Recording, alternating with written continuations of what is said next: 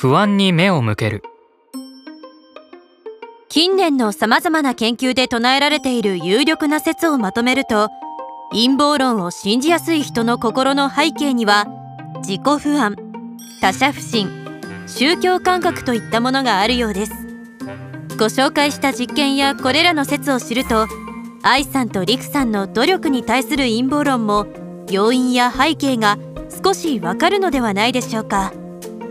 実験で紹介されている7つの陰謀論から1つ選んでその内容社会状況背景についてまとめてみましょう。学内バスでどうせヒューマノイドだからだろうって聞いた時はみんな私が嫌いなのかな？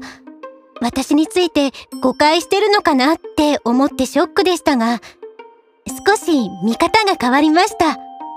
つまり愛個人に対する周囲の悪い感情に起因して生じたものではなくそれを提唱している人自身の不安や不信感にむしろ原因があるということなのですね。そうです。ですから陰謀論の内容やそれを信じる人が正しいか間違っているかということよりもむしろそうした背景にある不安や不信に目を向けた議論が大切でお二人のこれまでの努力や今回の表彰が否定されるような要素は何一つないということです。さあ理解が深まったところでドーナツを食べましょう。お祝いにたくさん焼いてきましたよ。おおすごい感動です。やったー。博士のドーナツが一番嬉しいです。